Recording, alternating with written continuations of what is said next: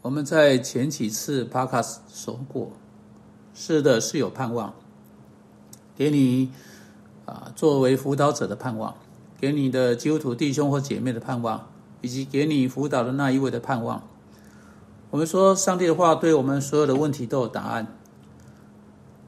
保罗在提摩太后书三章十六、十七节中说：“圣经能预备我们行各样的善事，圣经能够改变我们，并保守我们不会再跟从前一直所一直所示的一样。”让啊，但让我暂时从一个有点不一样的角度。一个大多数人不会想到的角度来看盼望这个问题，像以佛所书四章十七节的经文，保罗说：“所以我说，且在主里确实地说，你们行事不要再向外邦人存虚妄的心行事。”好，保罗在这里是写给基督徒，他写给已经得救的人，他的罪已经得到赦免，他们信靠耶稣基督，他们知道基督是他们的救主。他们寻求去为基督而活，不过他们还有一大堆的呃事情要学。他们的生活还很像他们在认识基督之前的生活。他们是新基督徒，他们需要改变，一大堆改变是必要的。他们就像你和我。现在保罗对他们说：“保罗说，所以我说，且在主里确实的说，这是很有趣的说法。当保罗说我说了什么，然后说我跟主一起确认此事。”当他做出这这一列的表达法时，他在这里是在做在说什么呢？啊，保罗不只是在说到跟他在别的地方说的在相同层次上面的一些事情，他是在强调某件事情。你知道，在他那个时代，他们没有办法在字的下面划线，他没有斜体字去强调一个字，他没有红色字体或那类的东西，会用大写字体或粗体字或用惊叹号来强调这个字。因此，如果你想要强调某件事情，你必须使用那个语言的呃呃的形式本身来做出强调，或是把一个字放在另一个字的前面啊，或者你使用所使用的字眼。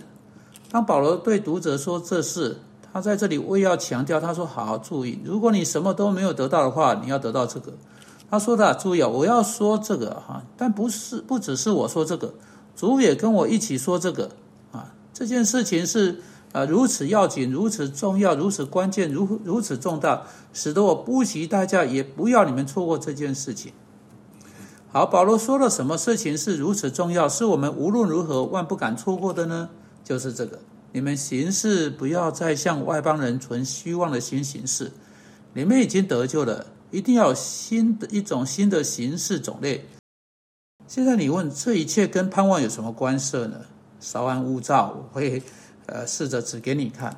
首先，保罗是在谈到信徒的形式，我们需要明白他在这一章以及下一章下一章中，他每一次使用“形式”这个字的意思是什么？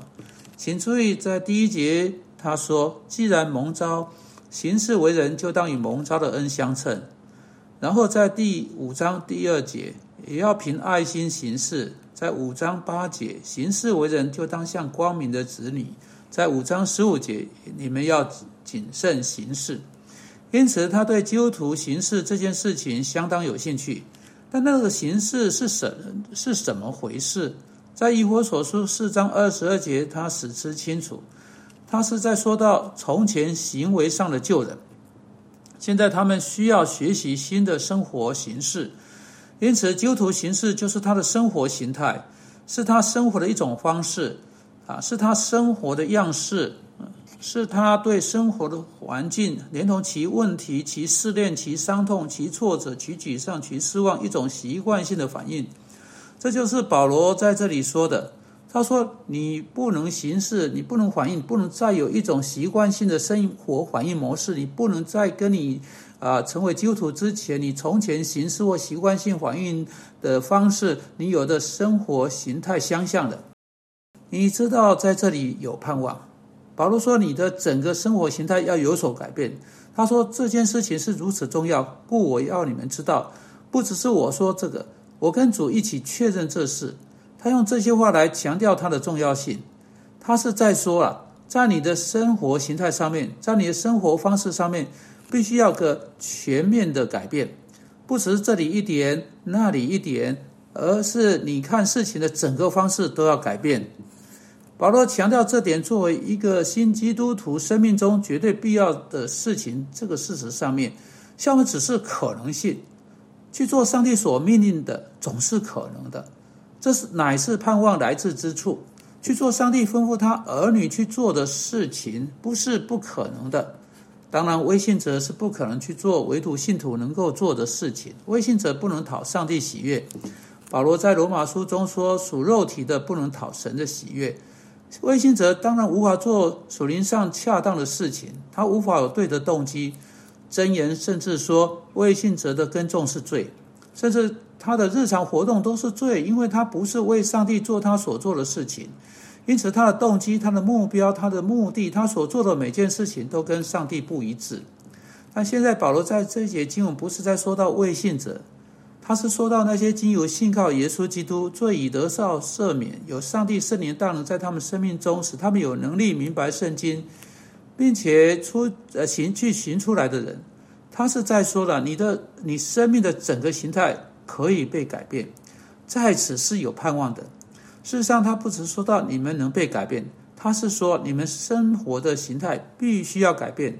他命令这个改变的事实应该带来盼望。这是我要你们看到的，就是上帝给一个信徒的每一个命令，实际上乃是要在那个信徒生命中建立盼望。当你想到哇，我的整个生活心态都要改变，这要如何发生呢？一开始可能会使你沮丧，但接下来，当你越多一点思索此事，你就越了解到，如果这是上帝命令的。